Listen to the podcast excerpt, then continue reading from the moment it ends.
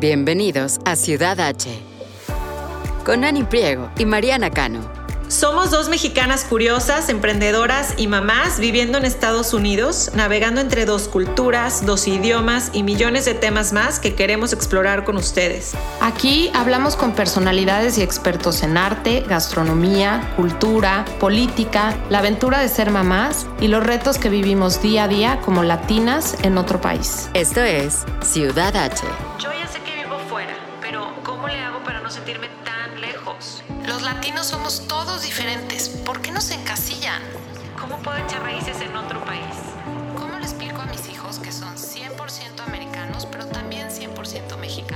Ciudad H es un espacio en donde los hispanos nos unimos para compartir, dialogar Y por qué no, también desahogar todo lo que sentimos al vivir lejos de nuestro país.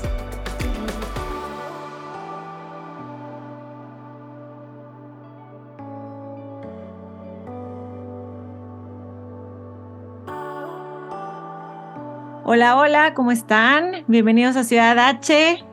Yo soy Ani Priego y estoy aquí con Mariana Cano. ¿Qué tal, Mariana? ¿Cómo estás? ¿Cómo empezó tu semana?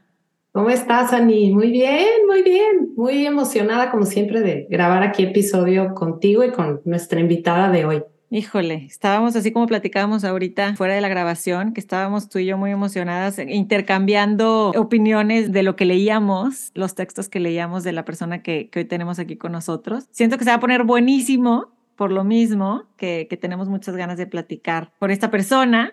Y creo que desde que empezamos el podcast no hemos platicado tan, tan a fondo de la biculturalidad, de la multiculturalidad. Siempre ha sido parte de nuestros episodios, pero siento que hoy va a ser todavía mucho más profundo. Y mientras estructurábamos la entrevista, me di cuenta de que las dos teníamos muy claro de qué queríamos hablar, pero al mismo tiempo hay muchos temas que podemos platicar con nuestra invitada del día de hoy. Así que para que nos alcance el tiempo, si les parece, empezamos. Perfecto. Bueno, yo creo que todos escuchando hoy, todas, todos, todes en nuestra audiencia, queremos dejar el mundo mejor de como lo encontramos. Nuestra invitada de hoy sin duda lo está haciendo y es inspiración para nosotras. Está cambiando la historia de una manera muy poderosa, con las palabras. María Mínguez logra hacernos reflexionar a través de la literatura de lo que es su vida y sin darse cuenta, o quizá intencionalmente, ya nos platicará ella hoy, está haciendo que al leerla podamos descubrir otras realidades que tal vez no conocíamos, haciéndonos más empáticos en lo individual y como sociedad. Así es, Ani. María Mínguez Arias, les platicamos que nació en Madrid. Ella es narradora, ensayista y autora de la novela Patricia sigue aquí, que fue ganadora del International Latino Book Award. Actualmente trabaja como directora de operaciones del editorial Ontloot Books en San Francisco. Sus relatos y ensayos aparecen en antologías y revistas de Estados Unidos, de México y de España y es editora de la sección Letras USA del Baseman, revista de literatura en español de Estados Unidos. Lo que a mí me trajo como imán a su trabajo fue cuando me enteré que había un grupo de escritoras que habían hecho una antología de narrativa escrita en español en Estados Unidos titulada Ni locas ni solas, que cuántas de nosotras no nos sentimos muchas veces totalmente locas y totalmente solas al estar escribiendo textos en español en este país. Y su último libro eh, se llama Nombrar el cuerpo, en donde nos muestra poemas y ensayos que parten de su identidad como inmigrante, como mujer queer, como madre y escritora en español en Estados Unidos para explorar temas como la maternidad de incógnito, el lenguaje, el cuerpo, la fortaleza de la vida cursada desde los márgenes y mi ensayo favorito de todos, que es el que se titula Te sigues yendo, en donde habla de su experiencia bicultural, que es con la que más queremos explorar con ella hoy aquí. Entonces, bienvenida Ciudad H, María. Muchísimas gracias. Yo estoy muy, muy emocionada de conversar con las dos. Aplaudo también lo que estáis haciendo desde Houston. Ya tenía ganas, porque llevamos esperando varias semanas, ¿no? Me hace mucha ilusión. Gracias. Sí, muchísimas gracias. Bueno, yo quisiera empezar esta conversación platicándote que cuando tuve tu libro en mis manos, porque hiciste favor de mandarnos tu libro y de escribirnos una dedicatoria muy linda que ahí la tenemos. Y cuando yo lo tuve en mis manos, hubo una frase que, que me paralizó por completo y fue cuando hablas de que cada vez que, que vas a España, cada vez que, que, que llegas a España, es como volver a casa que estás en este constante que siempre estás como regresando. Y te comparto que a mí me pasa idéntico. Yo llevo 20 años viviendo en Estados Unidos y cada vez que aterrizo en la Ciudad de México tengo esta sensación de que por fin llegué. Entonces, cuéntanos un poquito de, de cómo es que decides dejar España a los 25 años y cómo es que llegas a, a Estados Unidos.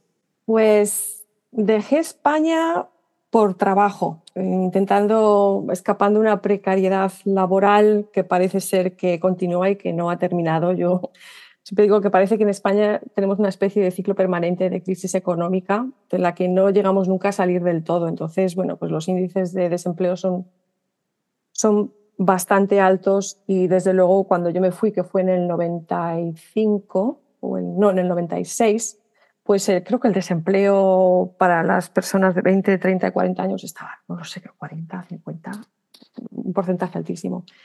Ah, mi madre es, eh, es norteamericana, entonces yo tenía el pasaporte norteamericano, yo había visitado aquí dos o tres veces, dos o tres veranos habíamos venido a ver a la familia, a ver a mi abuela. Y entonces dije, mira, yo aquí tengo una oportunidad. Eh, yo tenía trabajo, pero estaba trabajando en un almacén, de peón de almacén, luego una central de llamadas que tenías que contestar llamadas y además mm, tenías allí un log de llamadas y tenías que llegar a las 100.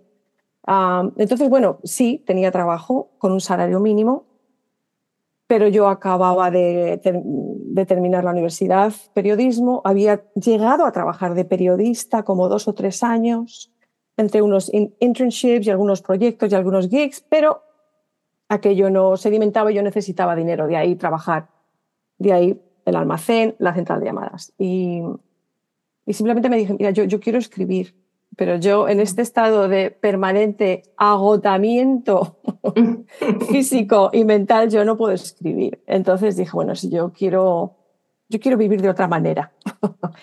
me voy a ir a Estados Unidos, que tengo el pasaporte, me busco un trabajo, estoy allí un año, ahorro y regreso a España a abrir algún tipo de negocio, yo ya lo tenía todo pensado. Ah, quería abrir un negocio de, que tampoco existían entonces, pero quería escribir para pequeños negocios y pequeñas empresas, una especie de marketing, ahora ya está ese término está más definido, a escribir contenido, ¿vale? Que a mí me permitiera ganar dinero, no agotarme al final de la semana y poder escribir.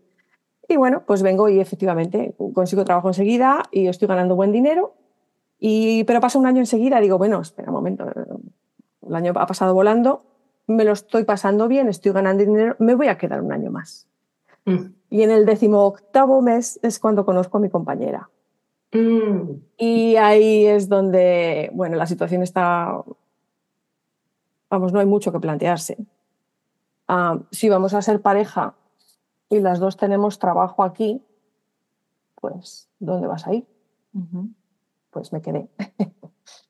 Claro, que yo creo que es algo muy común.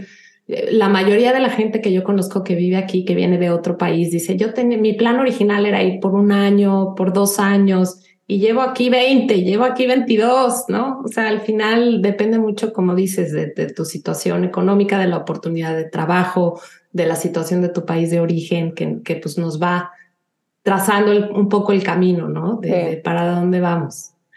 Y, pues bueno, qué, qué maravilla que, que al final sí te pudiste dar el tiempo de escribir, porque son estos textos los que ahora, los que vamos a platicar hoy, que, que son realmente los que, los que nos llegan al alma, ¿no? Hubo otra frase de tu, de tu libro que yo no lo podía soltar, eh, que fue, que dice que tu corazón sigue palpitando en castellano. Y ese, eh, estoy 100% segura que mi, que mi corazón palpita en mexicano y, siempre lo seguirá haciendo, ¿no? Pero lo que me gustaría platicar contigo es cómo llegaste a esa frase y si tú crees que en algún momento de esta vida bicultural en diferentes países pudiera llegar a cambiar o siempre va a estar palpitando en, en, ese, en el mismo idioma. Bueno, llegar a esta conclusión eh, eh, no es una conclusión a la que llegué fácil. He dado muchísimas vueltas y muchísimos bandazos.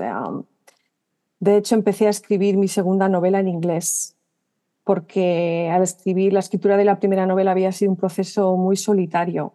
Ah, mm. aquí en la Bahía de San Francisco yo no he encontrado todavía a nadie que, además de un poco de poesía bilingüe, ah, escriba escriba en español. Bueno, perdona, he conocido a dos otras personas ahora, tras la publicación de mi segundo libro. Entonces, em, termino el libro y me digo, yo no puedo seguir así de sola. O sea, estás escribiendo en español por cabezonería, pero te sientes muy sola. Y si yo quiero formar parte de una comunidad cultural, literaria, ponerme detrás de un proyecto más, más colectivo, pues voy a tener que bajarme de la burra, como decimos en España, y empezar a escribir en, en inglés. Y me voy a una conferencia de escritores aquí en San Francisco y empiezo a escribir mi segunda novela en inglés. Pero mientras tanto, me voy a España a hacer promoción de la primera novela y se genera una energía y una conexión que cuando yo regreso yo ya no puedo soltar. Eh, entonces me lo vuelvo a replantear todo. Digo, vamos a ver, María, ¿cómo escribes ahora tú un segundo libro en inglés? ¿Y esta gente? ¿Qué van a decir? Vamos a ver. Eh, toda esta gente que ha leído mi libro, que ha conectado con lo que yo estoy intentando decir, y ahora les voy a soltar un, libro en inglés. Digo, bueno, vamos a ver, María, mm, vamos a parar el carro un momento y vamos a pensar. Y mientras tanto, mientras estoy con todo el proceso de promoción de la novela y gracias a las redes sociales, empiezo a conectar con toda esta comunidad de, escritores y escritores que hay en este país escribiendo en español. Y a mí eso me vuela la cabeza, porque yo llegué hasta poner anuncios en Craigslist. Me imagino que habrá Craigslist en, Houston. Me puse anuncios diciendo, se busca gente que escriba en español, vamos a escribir juntos. Yo quería crear un grupo de escritura, eh, bueno, yo estaba bastante desesperada. Entonces, eh, empezar a conectar con esta gente eh, fue brutal. Y, sinceramente yo empiezo a conectar gracias a, que yo entonces no la conocía, a la escritora e investigadora e editora Naida Saavedra, que está investigando lo que ella ha denominado el New Latino Boom. Y yo digo, pero vamos a ver, si es que hay un movimiento y todo, lo que pasa es que allí, a lo mejor a California todavía no ha llegado. Entonces empiezo a conectar, empiezo a seguir la etiqueta, empiezo a seguir el hashtag y, y ahí es cuando de alguna manera confirmo lo que yo siempre he querido hacer, que es seguir y continuar escribiendo en español. Mm. Eh, a mí la, duda, dices que cómo he llegado a esa conclusión, a mí, a mí la, la, duda en realidad todavía no me ha abandonado. Yo pienso que a pesar de que acabamos de editar una antología que se llama Ni locas ni solas, yo creo que un poco idas de la cabeza sí que estamos en nuestro empecinamiento de continuar estos esfuerzos en español. Entonces, bueno, sí, a mí la duda, porque, pues, ¿por qué? Pues porque yo creo que llegaría más gente si escribiría en inglés, pa, pa, pa, todo eso. Pero eh, la publicación de este segundo libro, esta vez con una doble edición aquí en Estados Unidos y en España. Ahora la edición de esta antología, también estoy editando una revista. Eh, de alguna manera siento que mm, esta ambición que yo tengo de crear en español está echando raíces. Entonces, yo no veo un futuro en el que yo me sienta a escribir en inglés abandonando el español. Yo, yo ya no lo veo. Ya estamos creando esta energía y estas conexiones como esta, esta conversación que estamos teniendo ahora mismo. Es porque en realidad estamos todas en el mismo barco e intentando hacer lo mismo. para mí yo creo que ya no hay vuelta atrás. Me, defino a veces como una escritora bilingüe porque puedo escribir sobre todo lo que llaman non-fiction. Yo te puedo escribir algo bonito y decente en inglés, pero cuando hay que entrarle a, lo, difícil, a lo doloroso, em, a la memoria, a la reflexión. A mí, mm, a mí el castellano, es que yo creo, no conectas de la misma manera, porque yo creo que nunca, el inglés nunca va a dejar de ser mi segundo idioma escuchándote e identificándonos 100% porque es algo que siempre te cuestionas. Pero siento que el escribir en inglés lo hablas como racional. Lo hablas como me conviene, le llego a más gente, puedo hacer una comunidad, pero cuando hablas de todo esto que, que bien describe las reflexiones, la memoria, lo profundo viene de aquí, del corazón y del alma, y ese es tu idioma nativo, en este caso, el español. Escuchándote, esa fue mi, mi reflexión. Os quería preguntar, no sé si os pasa a vosotras, pero a mí eh, las palabras en inglés no me pesan igual. Mm, No 100%. tienen el mismo peso. Entonces yo creo que, que mi escritura y mi forma de comunicarme siempre será más, tendrá mucha más textura y será mucho más completa si estoy usa- usando el, el idioma que a mí me pesa, en el que yo entiendo que en cada palabra yo estoy entendiendo todas las connotaciones que tiene, los diferentes significados, la puedo utilizar en el contexto adecuado. Eh, cuando en inglés, para mí el inglés tiene una ligereza que, que también te da cierta libertad, en mi opinión, porque te Mm. permite una especie de reinvención o de recreación con el lenguaje que a lo mejor no te atreves, bueno, no me atrevía hasta este segundo libro con el castellano, ahora ya por fin me he atrevido a ese juego, ¿no? Pero el inglés para mí es, es más ligero.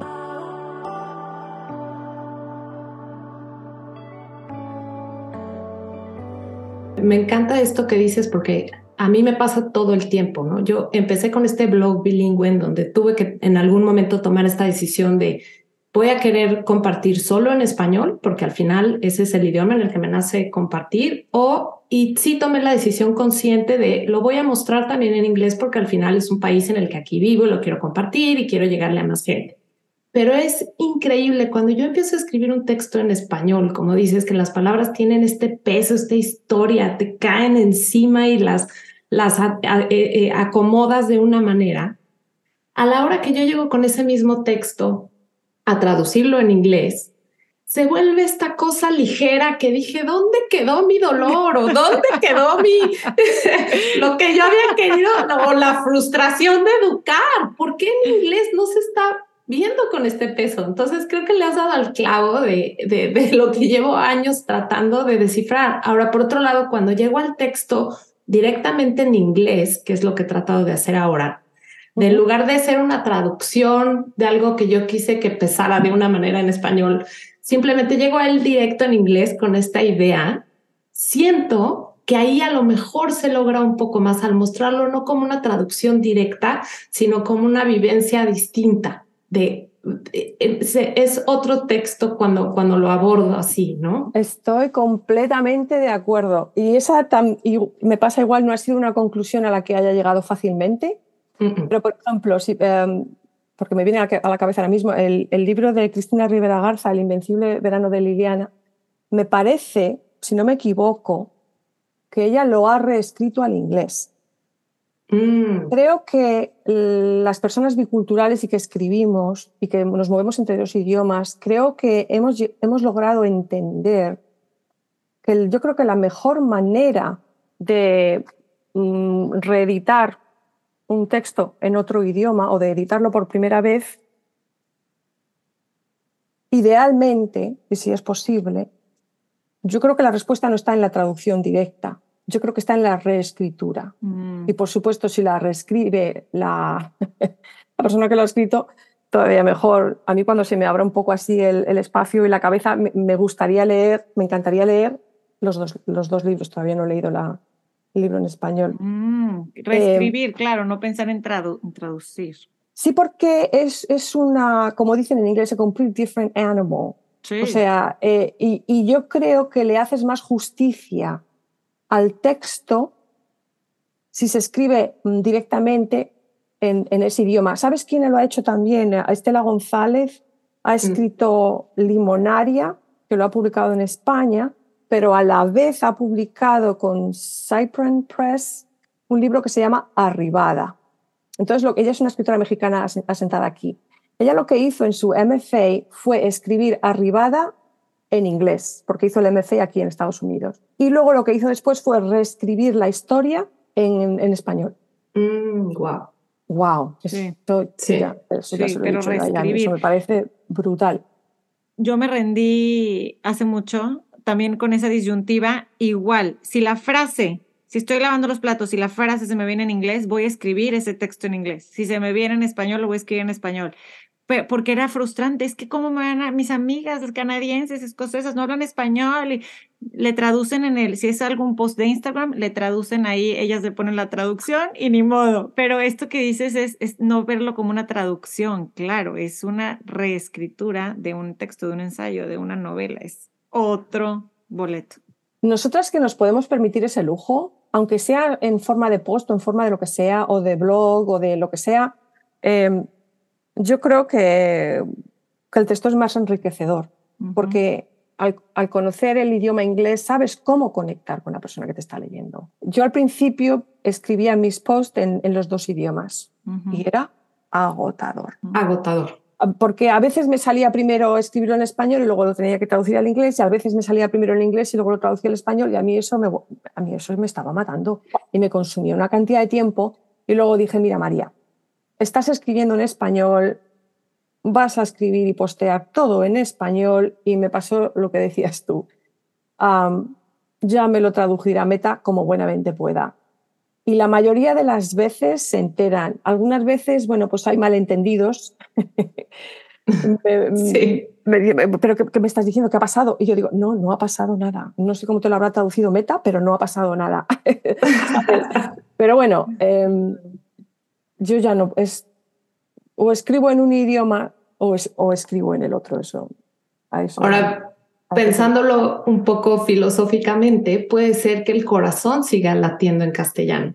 El corazón a lo mejor sí sigue latiendo en, mexicano, en mi caso, sí. a pesar de, estarlo mostrando en la página en, otro idioma. No puede ser, no sé. Se me hace un tema interesantísimo.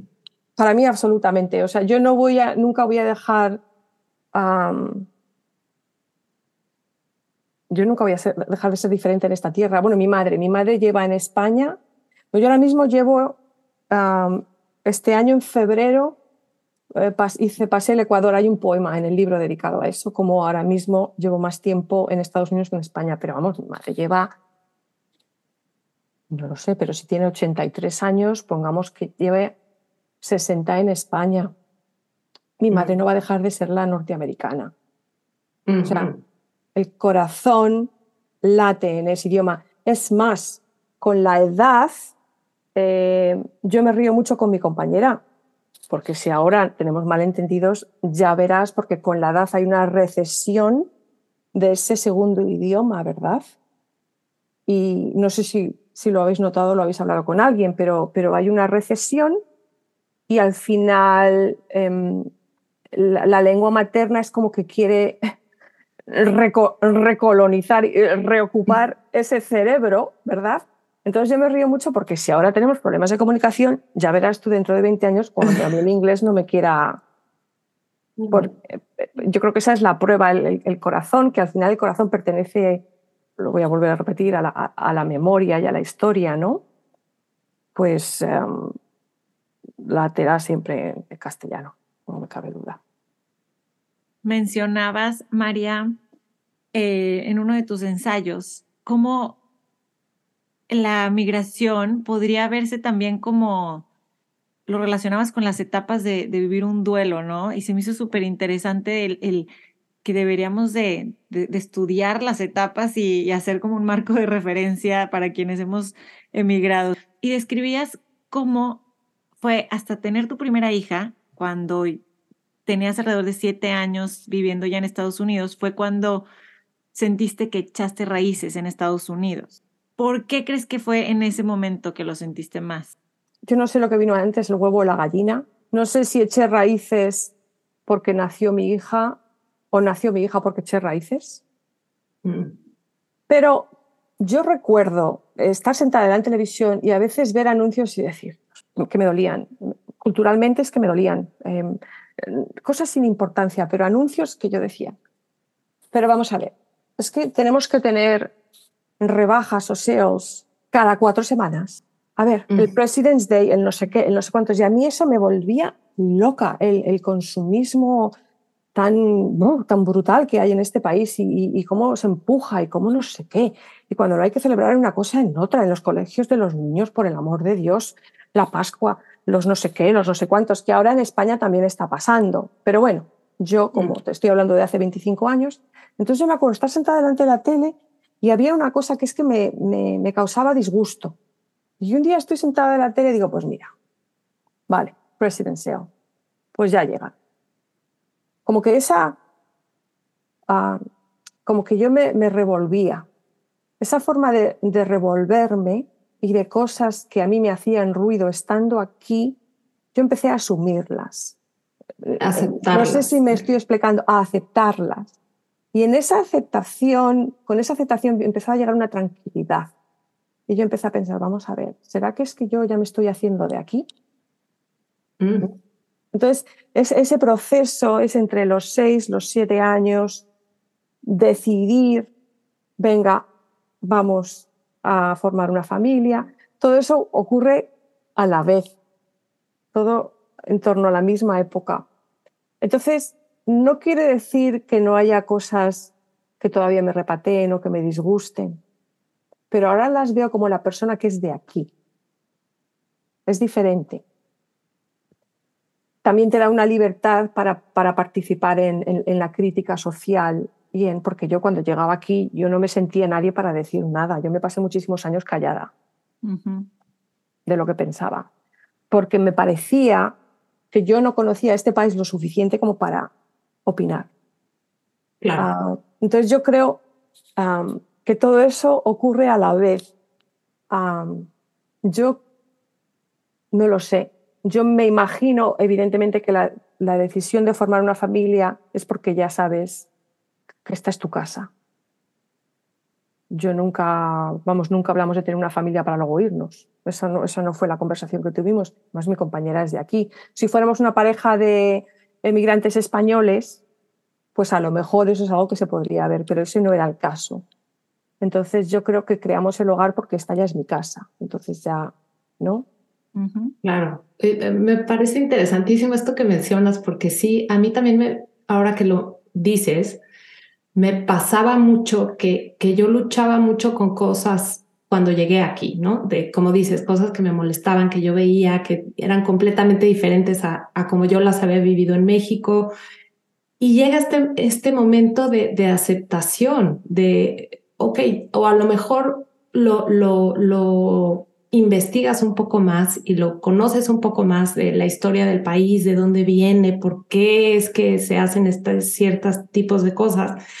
Pero donde me vuelve a saltar, que no sé si es te pase a ti, es cuando, por ejemplo, voy a México y lo platico o estoy en conversaciones en donde les sigue saltando muchísimo estas diferencias culturales y yo ya me veo en esta posición como de, no, pero es que entiéndanlo así, como hasta defendiendo un poco esto que a lo mejor ya lo, porque lo vivo todos los días y porque, bueno, hay, hay cosas que definitivamente nunca voy a aceptar, ni tampoco de México, ¿no? Pero me refiero, sí me he visto en esta situación en la que ya estoy yo también como del, me siento hasta como del otro lado, ¿no? No, sé, sí es, es muy peculiar. A, mí eso ya no me pasa, pero durante muchos años me pasó y era agotador. Ya había días que me acostaba en España y decía, estoy agotada de tener que explicar. sí. Por favor, entérate un poquito. Búscalo en Google. O sea, ¿por qué te tengo yo que desmentir? ¿Por qué te tengo yo que reexplicar? ¿Por qué te tengo yo que contar? Si de verdad quieres saber, te puedes enterar. No me lo tienes ahora echar a mí a la cara como si ahora yo representara a un país entero. Todo eso. Exacto, exacto. Entonces, eh, durante muchísimos años, una experiencia agotadora, hasta que descubrí que yo no tengo por qué defender a un país entero y que si, no todos, no todas, ¿eh? pero si tú eres un ignorante, yo hasta ahora no te voy a curar de tu ignorancia en una conversación de 10 minutos con una cerveza. Y además pasa del otro lado también, porque sí, me he visto teniendo que explicar aquí a todo un país, a toda una nación, a todo un sistema político, a toda una... Y como dices, María, es agotador. Sí. Agotador sigue pasando. A ver, eh, yo me encuentro, pero ahora son conversaciones, no sé cómo explicarlo, son conversaciones más normales. Eh, no está ese, no siento que estoy defendiendo nada. Ahora siento que estamos hablando de algo. Ya. Es diferente. No la defensiva. Ah, sí, ahí está. Totalmente. A lo mejor también soy yo que, que, estoy cambiando, o sea, no es necesariamente, ¿me entiendes? Que ya no siento que, que, que, representa a un país cuando estoy en el otro. Porque no, una persona no puede representar a un país o a una minoría o una orientación sexual o a todas las madres del mundo. O sea, es que... Decides, decides tú con quién Spanglish aprobado, engage en una conversación, ¿no? Si sabes que es una conversación, si sabes a lo mejor que, que no es, que es más una discusión que no te va a llevar a ningún lado, a lo mejor ya estás en un momento en tu vida que has aprendido a discernir eso, que creo que yo tampoco todavía ahí no estoy, pero, pero igual estar, llegaremos. Eso yo creo que es señal de madurez, en teoría, ¿no? Yo creo que voy por delante de vosotras. Eso es lo que está pasando, que yo voy por delante y ya llegaréis. Mm. Oye, pero yo, yo estoy justo ahí, ¿eh? No creas ah, que estoy mucho más atrás. Hablando de estos cambios culturales también, mencionas en uno de tus textos que ya te ha pasado que piensas y sueñas en inglés. Entonces, volviendo un poco a este tema del corazón, en qué idioma palpita y en inglés, a mí en lo personal todavía no me ha pasado. O sea, si yo sueño con alguien, aunque sea americano, yo lo sueño hablando en español. O sea, como que todos mis sueños y mis pensamientos sí siguen siendo en español. Cuéntame, ¿cómo estás consciente de en qué momento pasó esto o crees que tenga algo que ver también de cómo vives tú esta biculturalidad ya al día de hoy? Yo creo, bueno, te voy a hacer una pregunta personal. ¿Con quién vives en casa? Con mi esposo mexicano, mis tres. yo también lo relacioné con el amor, la pareja, tu lenguaje del amor. ¿Y yo con mi esposo, nacido en Estados Unidos, pero que vivió en México toda la vida. Esa es la diferencia. Yo estoy con una californiana. Esa es la diferencia. Esa es la diferencia. En casa hablas inglés. Ella hizo algo Ah, muy, muy bonito en su día, que fue apuntarse, bueno, ella es de padres, padre y madre portugueses, entonces ella siempre ha entendido muy bien portugués. Entonces el oído lo tiene como un poco, como que de alguna manera educado. en, pues me imagino que en la latinidad de, todo lo portugués. Entonces, latinidad que viene de latín, quiero decir. ¿eh? Sí. Entonces, cuando nos juntamos, ella se apunta a clases de español en, la en el college de aquí. Entonces da clases de español dos años. Entonces ya ella entiende muchísimo. Y ella em, siempre me dijo, por favor, que no sea yo la ignorante que te vaya a detener. Tú habla español todo lo que quieras hablar. Pero no lo he hecho así. O sea, yo con ella, pues mira, si yo sé hablar inglés, mejor que ella sepa hablar español, me parece una tortura innecesaria hablarle en español. Entonces, cuando vamos a España, bueno, ella entiende muy bien, ella entiende muchísimo. Yo tengo conversaciones por teléfono y ella se entera de todo, pero hablarlo. Entonces, se puede decir que mi día a día es, ocurre mayormente en inglés. Ok. Esa es la diferencia. Yo la primera noche que, que yo me levanto no, la primera vez que me doy cuenta que estoy pensando en, inglés fue, yo estuve durante mi infancia, creo que estuve aquí como tres veranos diferentes.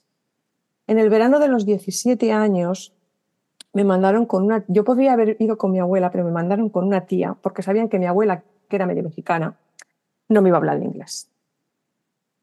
Mi, madre, mi abuela era de Nuevo México, bueno, eh, sí, era de Nuevo México y había crecido hablando español y mi abuela no me iba a hablar en inglés voy a hablar. Entonces me mandaron con una tía, con la hermana pequeña de ella, que apenas, que hablaba muy poco español. Y mira que si aprendí, a las pocas semanas de estar ahí, de repente un día estoy pensando y digo, eso me ha salido en inglés. Mm. Y eso también. Es cuando me di cuenta. Ah, básicamente es la inmersión completa en el segundo idioma, para mí que lo hace. Entonces, em, yo llego aquí y en el momento, bueno, ya creo que lo cuento en el ensayo también. Yo en el momento que estoy en, que estoy en un avión destino del, al país al que voy o al hogar al que voy, a la casa a la que voy, ya me cambia el, el chip. Sí. Y, mm. el, y, el, y el cerebro me, me piensa en un idioma o en el otro. Y mira qué chistoso, a lo mejor pensarías, eh, Houston es una ciudad que tiene una comunidad muy grande de gente que habla español. Entonces, con mi esposo mexicano, eh, mis hijos nacieron aquí en Estados Unidos, pero hablan español, en la casa hablamos español, veo a mis amigas, hablamos español. Ahora que lo analizo, dijeras, llevo 20 años viviendo en este país, pero a lo mejor no he estado al 100% inmersa en el idioma como yo pensaría, ¿no? Qué, qué chistoso el pensar eso. La respuesta está en el que sigues pensando en mexicano.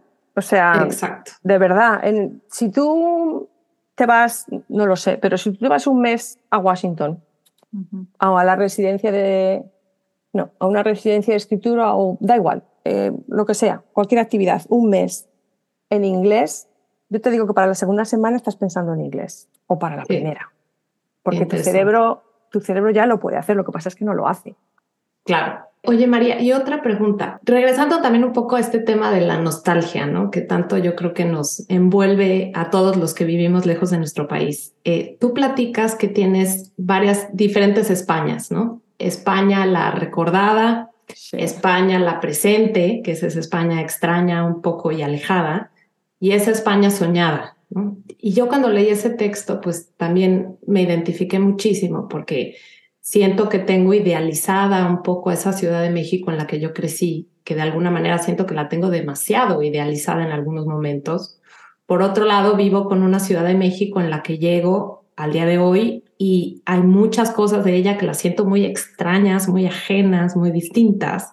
Y por otro lado, también existe esta Ciudad de México en donde tengo ese sueño ilusorio de a lo mejor en algún futuro regresar con mi familia y, lo veo de una manera súper soñadora, ¿no? Entonces, eh, por eso te digo que tus textos me han llegado al alma cuando los, los, los he leído.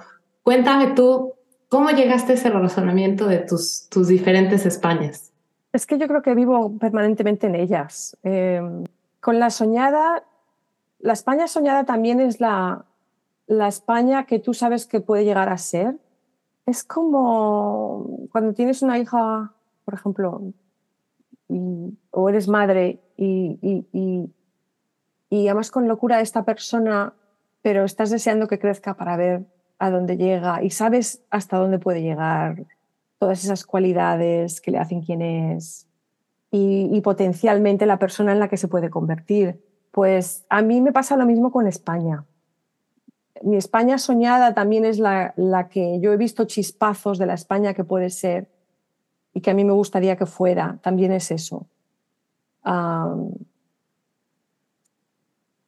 yo creo, yo creo que a España no la he idealizado nunca. Um, ¿Por qué? No lo sé. Yo siempre, tal vez tenga algo que ver con el hecho de que me fui, me hice periodista. Uh, yo a España siempre la he mirado con un ojo muy crítico a España, a la comunidad en la que crecí. Pero eso no quiere decir que no puedas ver y entender todas sus cualidades, desde lo que hablaba antes. ¿Sabes lo que te digo? Entonces, mi España soñada es la que, que yo sé que podría llegar a ser si nos deshiciéramos un poco de todas estas rencillas y todo esto, todo lo difamatorio y todo este ruido que llevamos encima como país, pues porque nunca hemos resuelto el tema de, del golpe de Estado y la guerra civil española. O sea, no ha habido reconciliación de ningún tipo y no ha habido, no ha habido en estos países eh, latinoamericanos que hay comisiones de la verdad y la reconciliación, que yo creo que es lo más bonito que puede haber. Yo creo que eso en España no va a haber nunca. No nos veo. Entonces, yo siempre he sido muy crítica con mi país, con este también con el de aquí, desde luego. Y luego se vuelve una conversación ya en la que, como mencionabas hace rato, que, que sentías que, que al aceptar la situación del de, país en el que vives ya te daba más un poco como el derecho a opinar y a involucrarte más en las opiniones. No sé si te pasa al revés también, que al ya no vivir en España, o por lo menos a mí me pasa, al ya no vivir en México, yo llego con estas ideas y estas opiniones y estas, pero es que tú no entiendes bien porque tú ya no vives aquí, ¿no? Entonces sí, sí nos pasa un poco de, de, los dos lados también. Efectivamente, gracias por decir eso. Es, es en, en, ambas direcciones, en ambos sentidos. Desde luego, yo ya no puedo llegar allí intentando decir ni organizar nada. O sea, yo allí no pinto nada, yo voy a, vamos, lo único que puedo hacer es llegar allí, vivir y tener mis experiencias y hablar y reflexionar juntos, pero yo ya no sé lo que es vivir ahí. Y eso a mí, eso a mí sí me dio como un golpe de humildad, o sea, porque las primeras veces que iba, yo apenas voy a cumplir ocho años de vivir en Estados Unidos. Iba a México, en especial a Monterrey, México, eh, donde nací, crecí, y me sentía ofendida y me dolía. Obviamente el dolor era en enojo y, ya saben, así de, ¿cómo no voy a saber? Claro que sé. Y vengo tres veces al año. Y, y, y entonces ya después entendí, no, sí, no sé. O sea, sí, porque no estoy aquí full time, ¿no? Entonces es, fue como también entenderlo y ver de dónde viene, que no era un te rechazo porque no vives aquí, sino pues no sabes, no tienes el, el 100% de, de esta historia, ¿no? Yo creo que la experiencia de la inmigración te da mucha humildad. No a todo el mundo, ¿eh? yo he conocido gente con... Bueno, de hecho, mucha de esa gente al final se vuelve a su casa, a su país de origen, que, que me parece muy bien, sinceramente. Porque si aquí a lo que vienes es, en vez de sumar, a restar, mejor aquí no vengas. O sea, va, que hay mucho trabajo que hacer.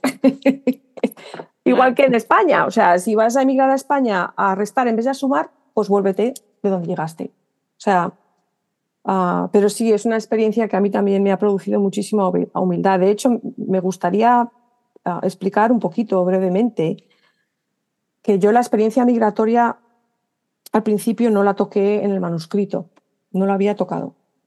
Y, cuando revisó mi editora en el Basement, Maya Piña, revisó el manuscrito, me dijo, ¿y dónde está aquí el cuerpo migrado? ¿Por qué no lo veo? Y le dije, bueno, Maya, es que mi experiencia migratoria ha sido un lujazo. Es que yo llegué a este país con pasaporte norteamericano, me puse a trabajar a la semana siguiente de haber llegado porque me contrataron, vengo aquí de europea y blanca. Dijo, entonces, ah, mucho de lo que ha ocurrido con este manuscrito al escribir desde el cuerpo ha sido, eh, para mí era muy importante no apropiarme de las experiencias de otras mujeres, ¿vale? Entonces, la experiencia de todo lo relacionado con la violencia sobre los cuerpos de mujeres, la experiencia migratoria era algo que era muy importante para mí tratar con mucho cuidado. Me atreví con la violencia sobre los cuerpos de la mujer porque entendí cómo entrarle al tema y pensé que podía aportar algo, pero yo no pensé que podía aportar nada a la experiencia migratoria del cuerpo migrado, por lo que os explicaba. Pero Maya me dijo, Maya que es una mujer eh, eh, trans, mexicana y racializada, me dijo, un cuerpo migrado, un cuerpo atravesado por la experiencia de la migración, es un cuerpo atravesado por la experiencia de la migración y tú esto lo tienes que escribir. es así, o sea, a lo mejor necesitaba que Maya me diera permiso para entrar. Es que siento que va un poco también ligado a este estereotipo que existe, en donde el querer como pintar con la misma brocha todas las historias de, de, los migrantes que llegan a este país, ¿no? Que de alguna manera tiene que ser una historia trágica, de mucho dolor, de mucho... Y, y, y, y no, no, no todas las historias son iguales. sin embargo, todas las historias son válidas y todas las historias tienen su, su, propio... No son eh, iguales, pero son reales. Y, y le diste al clavo, María, en, la, en, en lo que tratamos de hacer con este podcast, que es darle espacio a todas esas historias, como sea que hayas migrado, desde donde sea, con, con y, y, todas son válidas. Y es algo que Mariana y yo nos cuestionamos desde el inicio de este podcast. Es que no, es que llegamos aquí, bueno, no con nacionalidad, como en tu caso, pero sí con un pasaporte que después nos permitió a base de trabajo. Y, entonces, sí, sí te hace pensar que tu historia es menos importante. No es de importancia, es de, es, es, cada historia tiene, caben todas las historias en, en, en, en este espacio, sobre todo en este podcast, porque todas, aunque hablando de sufrimiento y de dificultades, es abismal la diferencia, eh, tuvimos ciertos retos que enfrentar, ¿no? Sí, sí. Eh, curiosamente, yo creo en el valor de todas las experiencias y yo, y yo personalmente no me gusta eh, reducir las experiencias de otras personas a nada, porque no me parece bien, porque, porque vivir es complicadísimo, por favor, incluso desde el privilegio. O sea, es, es complicado.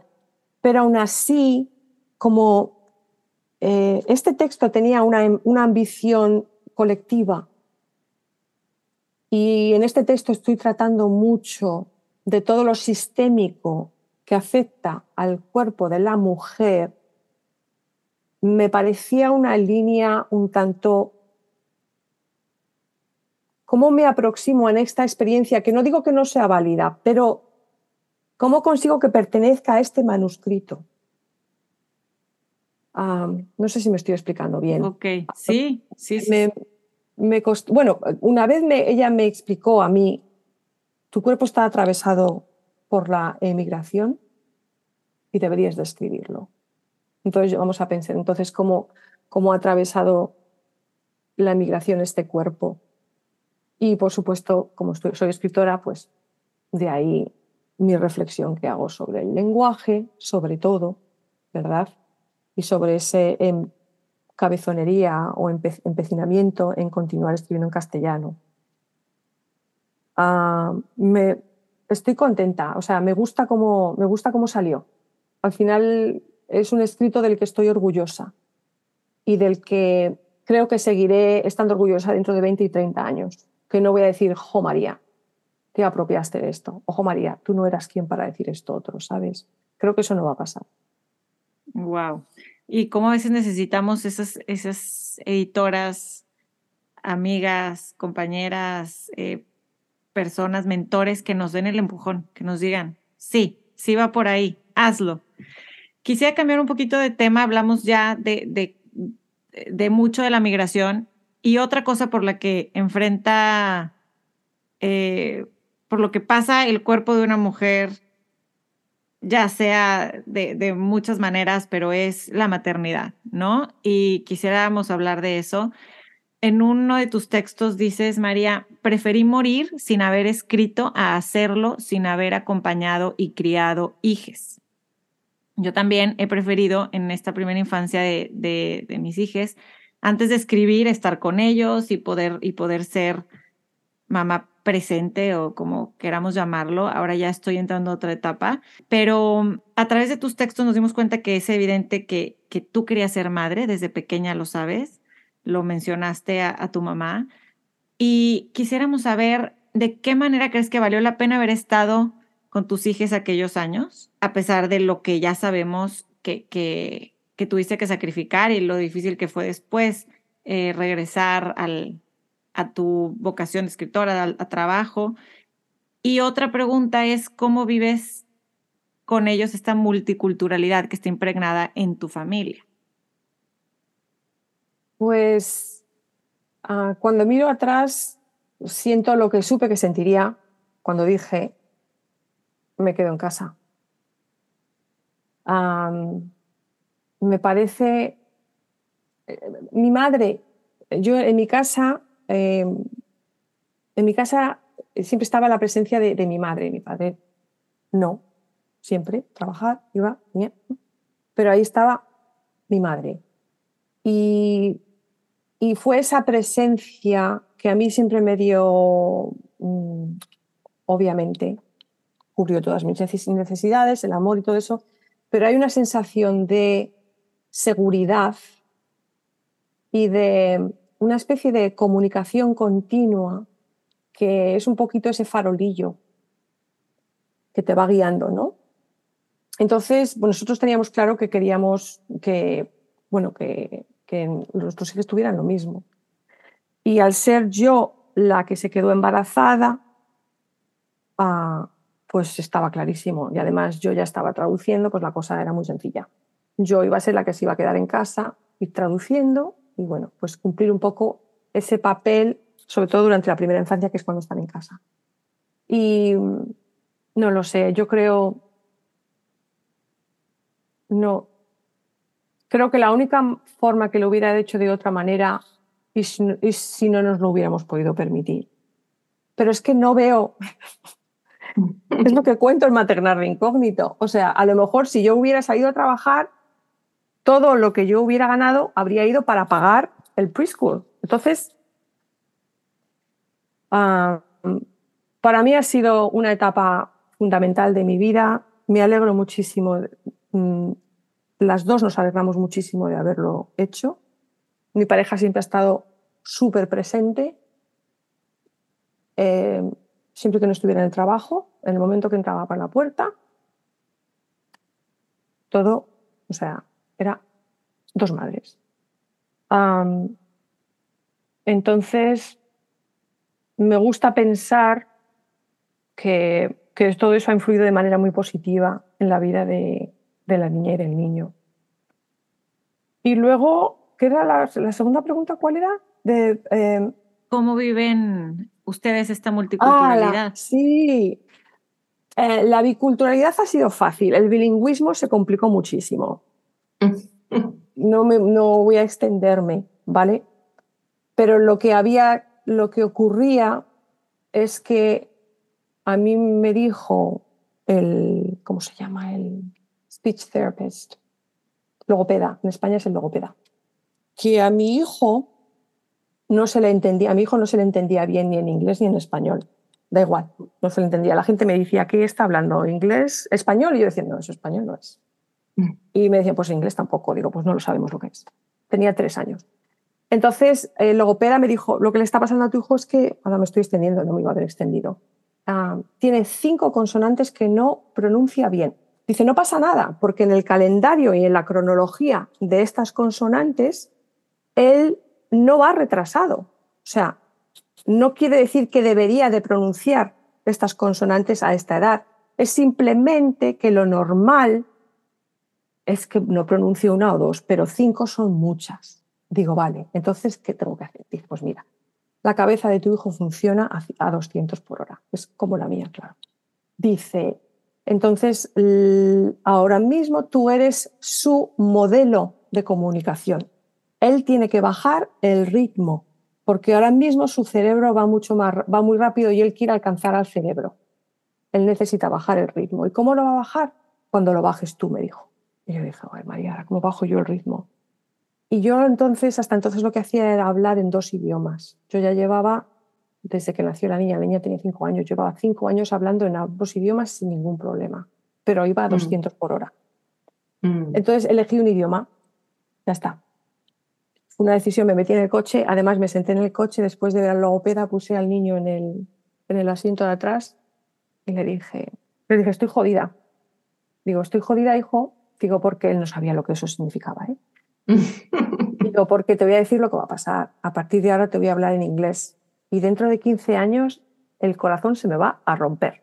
Y efectivamente, yo le hablé en inglés, el tema de la pronunciación se solucionó en cuatro días, porque yo bajé el ritmo. Yo necesitaba estar presente en un solo idioma, no en dos, para que el pobre niño pudiera pronunciar las cinco consonantes y se le entendiera.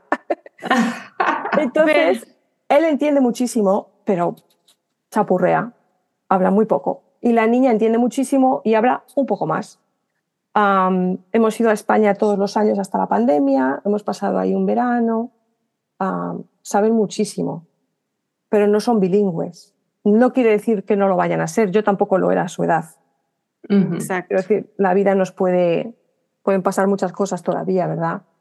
De hecho, él ahora quiere que le hable español, porque ahora ya él pues ya tiene una edad que su cerebro ya no va a, toda, a, la, a, la, velocidad a la que iba. Su cerebro está más asentado. Claro. Entonces, o sea que biculturalidad hay, en realidad hay triculturalidad, que también lo abro en el libro, porque está la familia de mi compañera son, es portuguesa. Entonces ellos han crecido con tres culturas, lo que es la californiana, que me gusta decir, porque es diferente de la tejana o la neoyorquina. La californiana de la costa, la de la Pacific Coast, la portuguesa y la española. Claro, que, al final esas tres culturas él las trae, las ha visto, las ha, ¿no? ha convivido con ellas y a lo mejor no se han manifestado en el idioma, pero es algo pero que se manifiesta trae ahí en el jaleo y el ruido, en las conversaciones cruzadas, en, cómo aquí nadie, nadie se turna para tener una conversación, aquí todo el mundo habla a la vez. Em, o sea, la comida. Em, sí, está impregnado en todos los aspectos de su vida. Me da gusto que te hayas extendido en ese tema porque no eres la primera ni serás la última y conozco muchos casos de, de, sobrinos, les digo sobrinos, pero bueno, no somos de sangre, pero hijos de amigas y amigos aquí con situaciones similares que por alguna u otra razón eh, tuvieron que enfocarse en un idioma y entonces se tuvieron que escoger y, y entendemos lo que es el, el decir, ay, a lo mejor no me voy a poder comunicar en español. Yo decía, es que no me van a poder decir cómo se sienten en español y yo lo quiero escuchar en español. Y yo, bueno, ese es mi problema, que yo, cómo yo lo quiero escuchar, ¿no? Pero... Eso ya es otra historia, eso es otro rollo. Exacto. Pero bueno, eh, me dio gusto que, que, que, contaras esa historia porque muchas, muchos padres que estén escuchando, padres de familia, se pueden identificar. Totalmente. Profundizando también un poco más en este tema de la maternidad, en el ensayo que compartes de Maternar de Incógnito, en donde mencionas que, que me encantó esta frase que dices que sales del armario queer para entrar al closet laboral y ahora tienes que esconder este gap en tu currículum en donde no sabes bien qué poner porque estuviste todos estos años con tus hijos. Yo creo que a muchas madres nos pasa de manera similar. ¿Cómo, ¿Cómo viviste esta etapa y, cuáles son esas diferencias culturales? Porque también mencionas muy claramente que, Estados Unidos no es un país para madres trabajadoras, ¿no? Entonces, ¿cómo ves esta diferencia entre una madre que trabaja en Estados Unidos y una madre que trabaja en España? Es, eh, va a la raíz de, de esa red y atención social que todavía existe en España y que aquí no hay. Y, yo de verdad que yo lo leo y lo estudio todo, ni se me ocurrió pensar o cuestionar cuando empezaba aquí la educación obligatoria, ni se me ocurrió. Yo estaba convencida de que la, la primera o el primero, que no sabíamos qué, qué sexo o qué género iba a tener, pues el primer bebé nacería y que a los tres años, o sea, iba a cumplir, o a los dos años, yo lo iba a dejar en una guardería pública y yo me iba a ir a trabajar. Y, y, sorpresa. Yo que, lo, yo que lo planeo y lo pienso todo tanto, me llevé un chascazo. Digo, ¿qué estás diciendo? Cinco años. Cinco años en casa. Digo, pero ¿cómo? Bueno, sí, pero luego están los preschools y no sé qué. Y empiezas a mirar y digamos los preschools, que me tengo que salir a trabajar para luego que todo mi salario se vaya para que la niña pueda ir a un, preschool. Eso fue, eso fue el principio de una larga lista de, apoyos estructurales que en este país no existen. Eh, la guardería pública española es verdad que hay listas de espera, ¿vale? Pero mm, incluso la que no es pública eh, e, e, existe como entidad, ¿cómo puedo decir esto? No me preguntes por qué, pero es mucho más barato proporcionalmente con lo que nosotros, nosotras pagaríamos aquí. No me mm. preguntes por qué. No sé si es porque la persona que hable abre una... bueno, el costo de vida es más barato, pero ahí hay algo más, no lo sé. Pero en cualquier caso, eh, eh, regresamos a lo que es el apoyo estructural. Es verdad que en España los salarios son más bajos, el nivel de vida eh, en cuanto a económicamente es más bajo, pero luego está toda esta red de apoyo social y de mm, em, em, entidades eh, sociales que, actúan como centros neurálgicos. y te quiero hablar, por ejemplo, de las guarderías públicas. Te quiero hablar, por supuesto, del servicio de sanidad, de salud, que es público.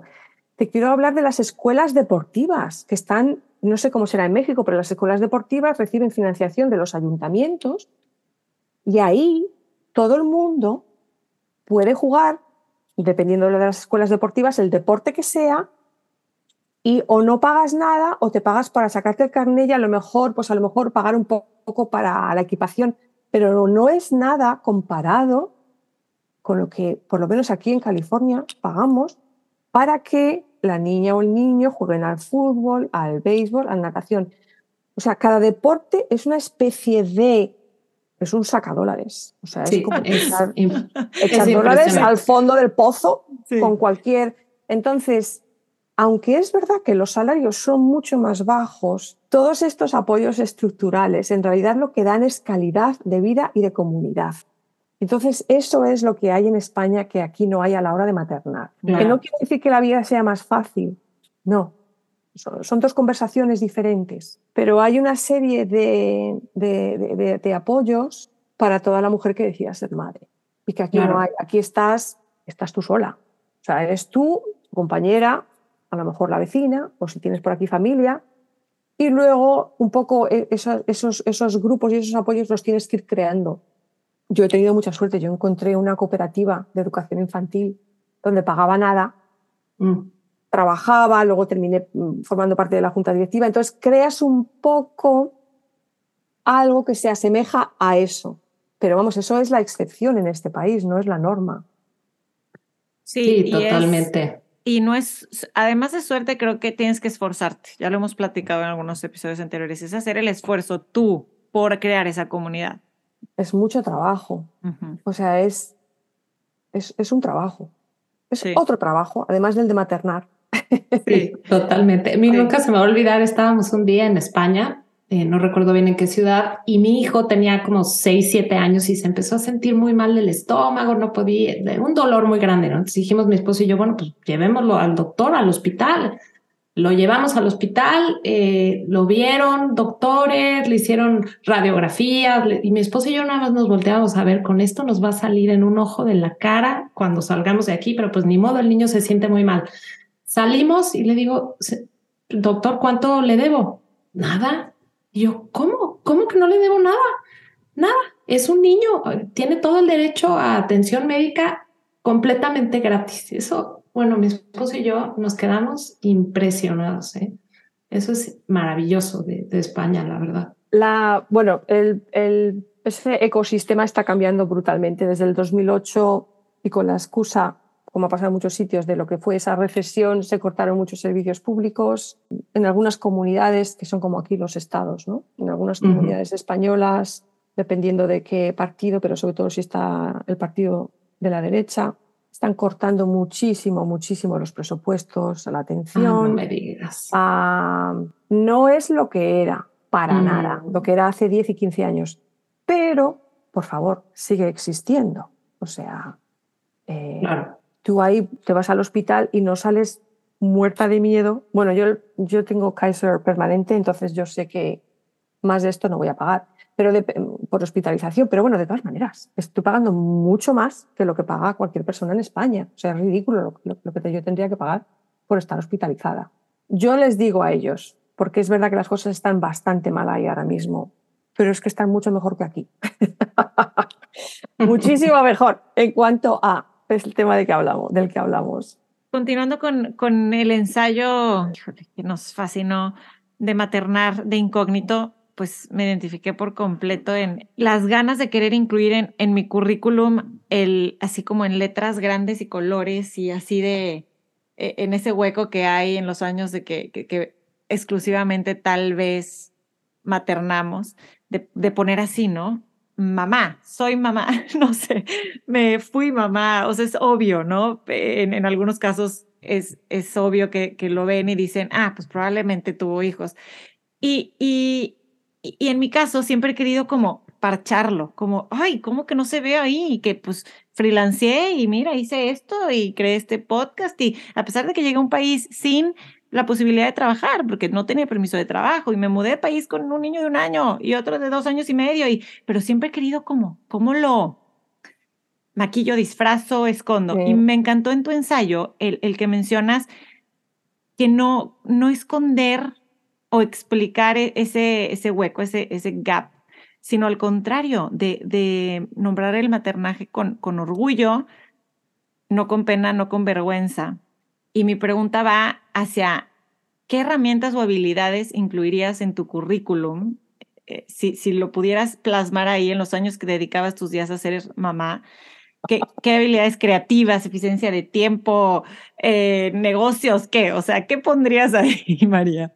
Ya, eh, yo siempre digo que a mí lo, lo, que mejor, lo que más me ha preparado para el resto de mi vida han sido esos años. Es que lo haces todo, todo. Y además todo a la vez. Todo está ocurriendo a la vez desde obviamente el trabajo y el apoyo emocional, los cuidados más elementales, la seguridad, crear, crear un espacio, bueno, pues de, amor, de estímulo, la socialización. Porque claro, es que todo recae sobre nuestros hombros en este país. Todo que es algo que a lo mejor en España, bueno, pues automáticamente la criatura está X horas ya en la guardería. Ahí ya hay socialización, juegos, un mínimo de... Bueno, aquí eso, si no te puedes permitir el preschool, ¿qué quedan? Pues lo que llaman aquí los, los playdates, el parque, pero no es lo mismo porque ahí estás tú siempre tú. Entonces, vamos a ver, aquí cuando empieza la independización, el estar, el afrontarse a cualquier cosa que pueda suceder sin la sombra de la madre que está en casa. En fin, tenemos que buscar las maneras, pero es mucho trabajo. Ahora mismo no, no se me ocurre, pero vamos, es desde, capacidad de negociación, eh, eh, organización, por supuesto, assistant, al presidente de Estados Unidos, porque le podíamos llevar la agenda con el Google Calendar. Yo al principio lo llevaba todo en, todo en papel, pero ahora ya en el Google Calendar, vamos, le, lo tendríamos todo súper organizadísimo. A, cheerleaders, eh, maest, maestras. Eh, no lo sé, yo sinceramente no soy la misma persona cuando desde luego me incorporé a lo que es el mundo laboral, no el freelancing, sino a lo que es el mundo laboral, después de haber estado criando estos hijos, soy una persona completamente diferente, con una madurez, una capacidad de adaptación, que yo pensaba que ya la tenía, pero me da cuenta que no la tenía. Bueno, no hablemos ya de las emergencias médicas y sanitarias y las noches en vela y las visitas al hospital. Ah, cómo la dosificación de la información, qué es lo que entra en casa y lo que no entra. Mm. ¿Hasta cuánto pueden saber? O sea, eso nos podría, nosotros, nosotras, jefas de prensa también del gabinete de la Casa Blanca. ¿Qué más? Qué fácil, minuciosamente lo hacemos Lo podemos hacer todo. ¿A que sí? Perfecto, ya, ya, ya lo voy a incluir. Oye, y, y, ahorita que mencionas eso, qué importante, ¿no? El dosificar cómo entra esa información, pero al mismo tiempo sin querer se las esconder tampoco, ¿no? O sea, tú tienes uno de tus ensayos también importantísimo en donde platicas de, de cómo viviste con tus hijos esta increíble pol polarización política cuando sucedió en California, todo lo de la anulación de la proposición 8 que hasta tuviste una tos que se volvió crónica, que luego te diste cuenta que era un síntoma psicodomático de este mismo rechazo. Y cómo en tu ensayo cuentas de, de, cómo, cómo viviste todo eso con tus hijos. Entonces, no puedo imaginar el nivel. Cuéntanos un poquito de qué edades tenían ellos y culturalmente cómo lo viviste como una familia queer comparada con cómo vives en Estados Unidos comparada a cómo se viviría en España, ¿no? Estamos a lo que hablábamos antes. Como yo ya no estoy ahí, pero te puedo decir que como hemos ido todos los años, yo siempre... Fíjate que España aprobó el matrimonio igualitario mucho, mucho antes que se aprobó aquí. Y en España además lo aprobó el Parlamento. Mm. Aquí fue por vía judicial porque aquí el Congreso no va a aprobar nada ni parecido, ¿no? Bueno, en su momento, cuando se aprobó. Entonces,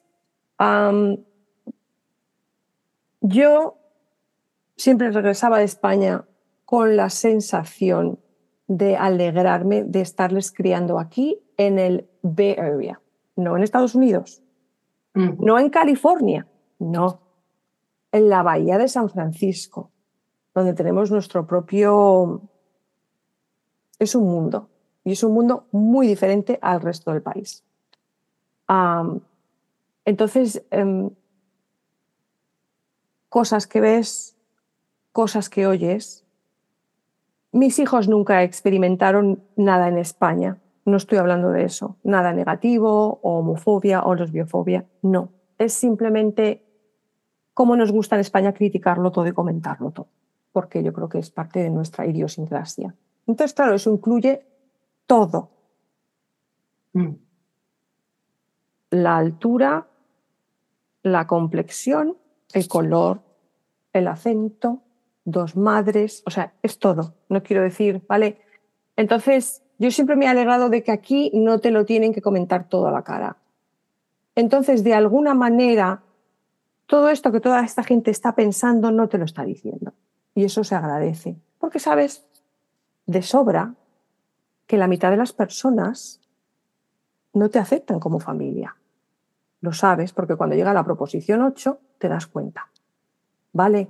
Entonces, yo hace muchos años tenía un blog y escribí una entrada que hablaba de lo políticamente correcto que todo el mundo lo critica tanto.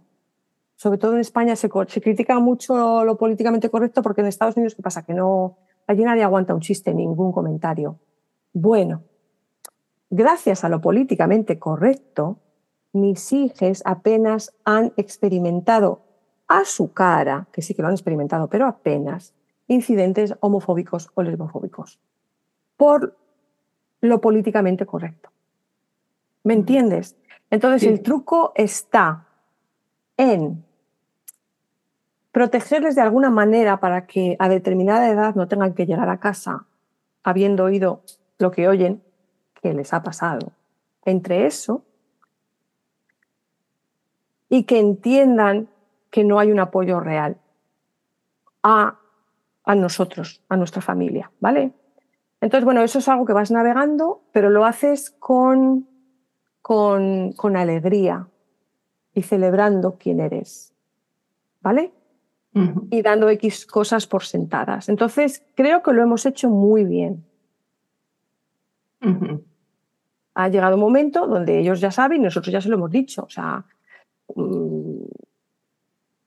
nosotros siempre les hemos explicado que no todo el mundo apoyaba a quienes éramos, que crecer así o a veces pues puede no ser fácil, pero que en el ensayo yo hablo de este concepto que yo habría aprendido de mi cuñada que se llama educar en el asombro, que se trata de esto de que esa sensación de curiosidad y asombro no desaparezca durante la infancia, entonces les vas mostrando el camino siempre dentro de ese asombro, ¿no?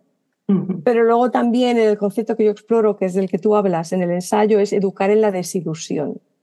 Yo lo que no quería hacer, vamos, lo que no queríamos hacer ninguna de las dos, era educar a nuestros hijos como en la película esta de la Segunda Guerra Mundial del, director este italiano, La vida es bella. La vida bella. Vale, qué cosa más bonita, ¿verdad?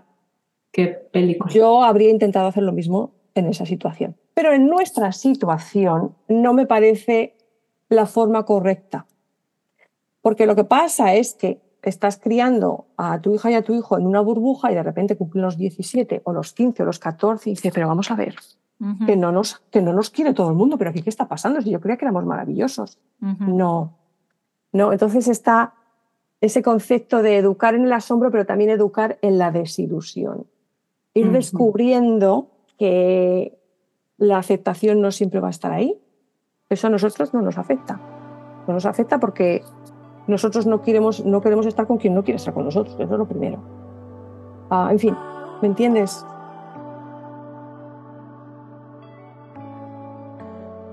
Qué balance tan complejo, ¿no? Y que volvemos a lo mismo. Solo eh, siento, no solo, pero siento que, que para eso las, las madres nos, nos pintamos solas, ¿no? O sea, como que tratamos de, de buscar hacerlo bien.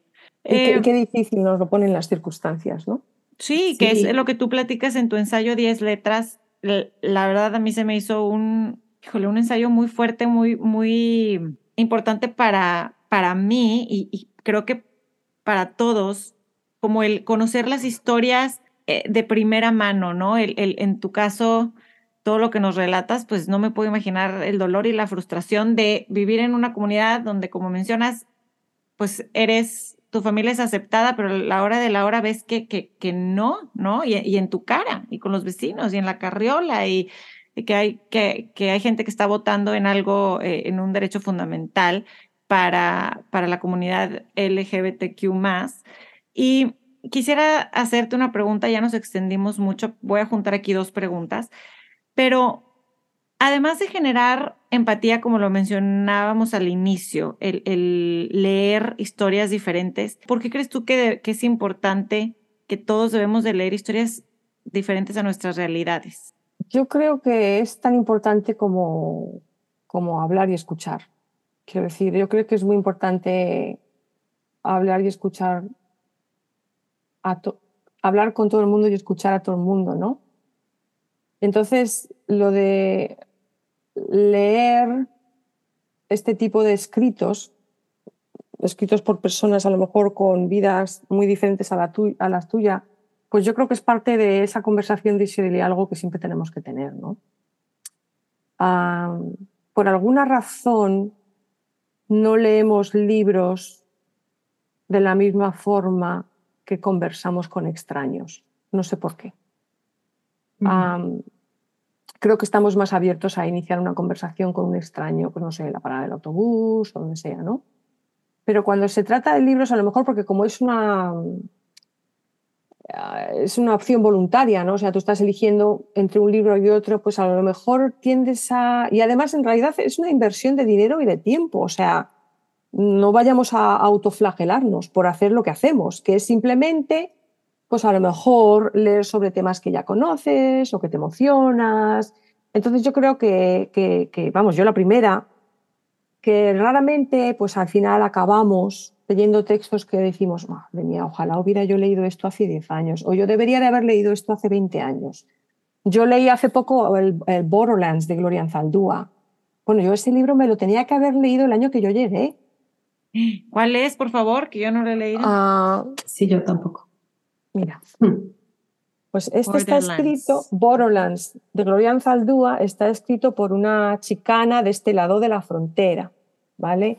Es un texto, además, um, fundacional para la comunidad chicana de este país, porque esta mujer, que además de chicana es feminista. Conozco a la autora, sí, lo sí, que dice, un ensayo en un buclo, lo, la recuerdo. Mm. Pues lo que dice es que va a escribir este libro y lo va a escribir en el idioma de su corazón, que es chicano de este lado.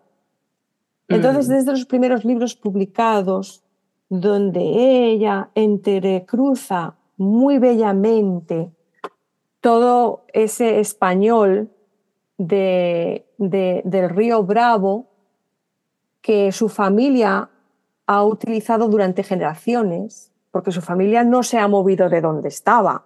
Ha sido la frontera a la que se la han movido primero para un lado, mm. luego para el otro, luego para el otro. Pero la familia no se ha movido de donde estaba durante generaciones y nunca ha dejado de hablar ese idioma, ¿no? Mm. Entonces, ella, es, es, es, esto es potentísimo. Es, bueno, lo descubrí porque es que esta es la editorial para la que yo trabajo. Entonces, mm. a través de eso fue cuando yo descubrí este texto. Pues ojalá hubiera yo leído este texto cuando llegué y, eh, para la audiencia que nos escucha, les vamos a dejar en los episode notes todas las referencias, todos los libros que estamos recomendando aquí para que eh, lo tengan a la mano. Y entonces, María, yo diría que, o sea, el movimiento de escritores latinos en Estados Unidos hoy, basado en esto que estamos platicando, de compartir nuestras historias y todo lo que queremos decir, pues se vuelve al final muy importante, ¿no? ¿Tú crees que sí haya, o sea, volviendo a este tema de ni locas ni solas, que al final ¿Tú crees que, que sí, sí haya un espacio para estos libros que queremos compartir aquí en Estados Unidos al final? Mira, no lo sé si es que estamos intentando meter un cuadrado en un círculo o no, pero la realidad es que este idioma, desgraciadamente, se habla en este continente desde 1492, ¿verdad? O sea, que tiene una presencia potente, ¿verdad? Y ha existido siempre. Entonces, ah, también yo también estoy descubriendo que aquí hay varias, mm, dependiendo de la zona en la que estés, se ha, escrito más o menos en español. O sea, que es algo que se lleva haciendo durante generaciones. No de la misma manera. la escritura que yo ejerzo es, yo pertenezco al grupo de personas que emigran como, como vosotras, con una edad adulta, pues con una, con una educación y un aprendizaje ya del idioma ya completo o resuelto y que disfrutan de la escritura. Bueno, pues eso somos un ejemplo. Pero luego está toda esta población de la frontera, de este lado, que por generaciones o, no de la frontera, de, todo el país. Son em, mexicanos de tercera y cuarta generación y que todavía eh, utilizan ese idioma, eh, algunos y algunas para escribir más poesía, porque todavía, porque esa destreza y esa comprensión del español no está a la misma altura que para ellos tiene el inglés, pero están ejerciendo esa escritura con, con, ambos códigos, ¿verdad? Y luego hay, hay, núcleos importantes, pues mira, hablando de libros para quien le interese, este es el libro que escribió Naida Saavedra, eh, denominado New Latino Boom, cartografía de la narrativa en español de Estados Unidos, que lo que hace es te da, hace una pequeña radiografía de todos estos esfuerzos, ¿verdad? Y los pone en contexto y les da una historia, por ejemplo, en Miami, eh, como consecuencia de toda esta emigración cubana, pues hay una tradición bien fuerte. Mm. También la hay en Nueva York, a lo mejor no es cubana, pero es puertorriqueña o dominicana, por ejemplo, ¿verdad? Así seguimos. Yo creo que la diferencia de los, de, de los tiempos que vivimos ahora mismo es lo que ella resalta y la razón por la que ella llama esto un movimiento, es porque ha sido esta eh, extrema digitalización de todo y de las redes sociales que ahora nos permite estar conectados de una manera que no tiene precedente. Entonces, no solo nos permite conectarnos como, comunidad y visibilizarnos y apoyarnos, sino que permite el nacimiento de todas estas pequeñas editoriales que de otra manera no podrían existir, porque no tienen la, capacidad em, em, monetaria para invertir en tiradas de 300, 400, 500, 600 ejemplares. Claro. Ahora puedes imprimir a través de, adivina, Amazon. Amazon. El print on demand que se está extendiendo, gracias a Dios, a otros distribuidores y que ya no solo pertenece a Amazon. Pero bueno, mm. Eh, mm, no lo sé. Yo no sé dónde va a acabar todo esto. Pero lo que sí que sé es que ahora mismo hay hay una energía muy buena.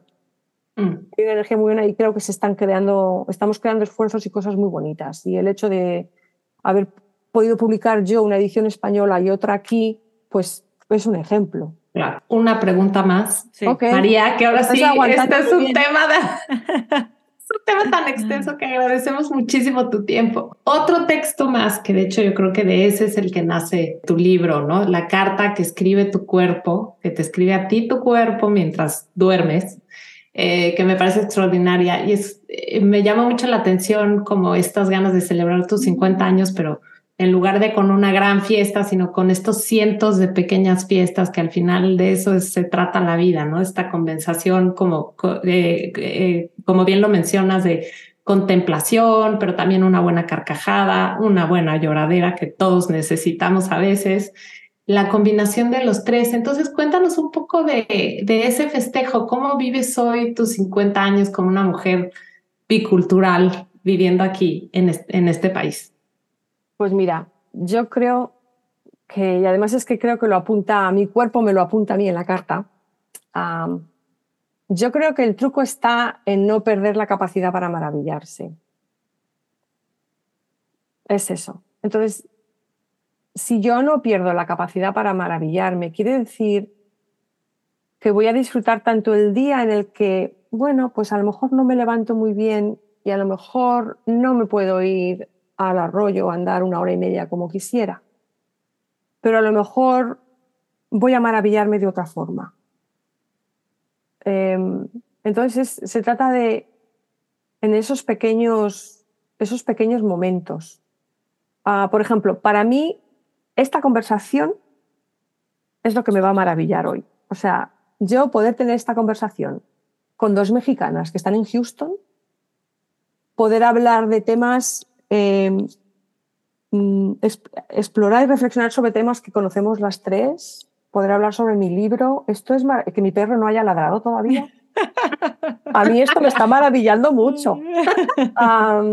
Ayer anunciamos la portada de la antología, como para no maravillarse, ilustrada por una artista mexicana en Chicago, pues mm. para celebrar 35 mujeres escribiendo en español en Estados Unidos. Pues es para maravillarse. Mi hija acaba de venir en el Spring Break, está en la universidad y ha pasado una semana con nosotras. He estado viendo todos estos proyectos, está estudiando ilustración. Mm. He estado viendo todos estos proyectos en los que está trabajando, clase de fotografía. A mí, a mí todo eso me maravilla. A mí me maravilla ver a esta criatura trabajando en estos proyectos de fotografía o de joyería. Ah, el hijo está a punto de empezar la universidad. A mí es que no lo sé, yo creo que es que a mí me sigue maravillando la tortilla de patata. Yo no sabe para nada igual que cuando voy a España, ¿vale? Pero para nada. O sea, es un sucedáneo de tortilla de patata. Pero yo cada vez que me hago una tortilla de patata le hago una foto. así de la tortilla redonda y mm. digo, mira, esto es España, España en un plato y lo subo en un post porque me está maravillando. Yo creo que, no lo sé, pues que no perdamos la capacidad para maravillarnos, que todavía que mucho, ¿no? Totalmente. la carta creo que es lo que, que me escribe el cuerpo, creo que va de eso. Bellísimo. Para cerrar, María, hay una frase que escribiste que me llegó al alma y quisiéramos compartirla con la audiencia para terminar y cerrar con broche de oro este episodio. Dice así, entender que nunca vas a pertenecer del todo a un lugar y a un espacio tiene su punto liberador, porque la orilla también es territorio de esperanza y de posibilidades. ¿Ah? Sin palabras, no hay nada más que decir de esa, de esa frase tan bella, tan profunda. Y nos ha encantado conocer a, la autora de todos estos textos y, que nos hayas dedicado tanto de tu tiempo. Muchas, muchas gracias por estar en Ciudad H. Sí, ah. de veras, María, qué lujo el poder tener tu, tu, esta conversación contigo y el poder haber leído tus textos y luego poderlos analizar contigo y tener tu punto de vista. Eh, de veras que ha sido un lujo este episodio. No sabes cómo te lo agradecemos que, que hayas aceptado nuestra invitación y el poder conversar contigo. Gracias. El lujazo ha sido mío y que sepáis que ah, el libro salió en octubre, creo, ah, y es la conversación más extensa que he tenido girando alrededor de lo bicultural y maternidad. O sea que os lo agradezco mucho porque a mí me sigue permitiendo ir rodando, ¿no? Seguir rodando con estas ideas y muchas gracias, chicas. Seguir, seguir, seguir con lo vuestro. Qué gusto, pues aquí en Houston tienes ya dos casas. Cuando vengas a Texas y, te, de pasadita te cruzas por aquí, aquí nos echamos un, un café, un, una copa, lo que sea. Y una tortilla de patatas, por favor. No, Oye, me hacer, María? Aquí, ¿nos las haces tú o vamos a, al, aquí al BCN o al MAD? no, os la hago yo. Os enseño a hacerla, que es muy fácil. Perfecto, perfecto. Perfecto. Acuérdense de seguirnos en Instagram, estamos como arroba Ciudad Podcast.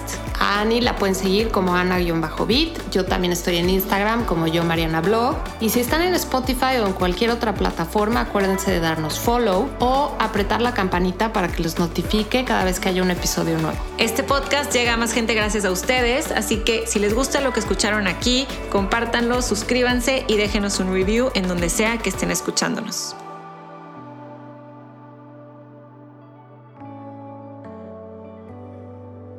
Esto fue Ciudad H.